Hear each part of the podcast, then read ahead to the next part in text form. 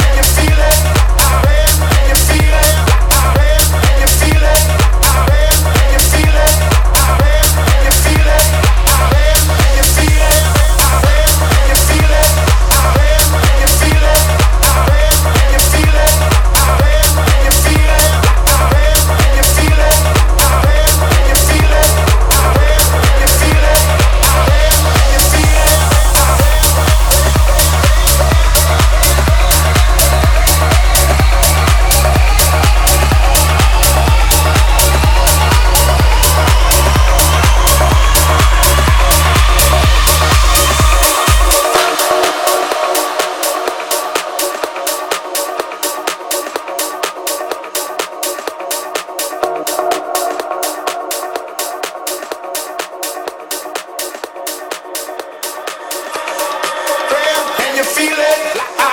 Can you feel it? Can you feel it?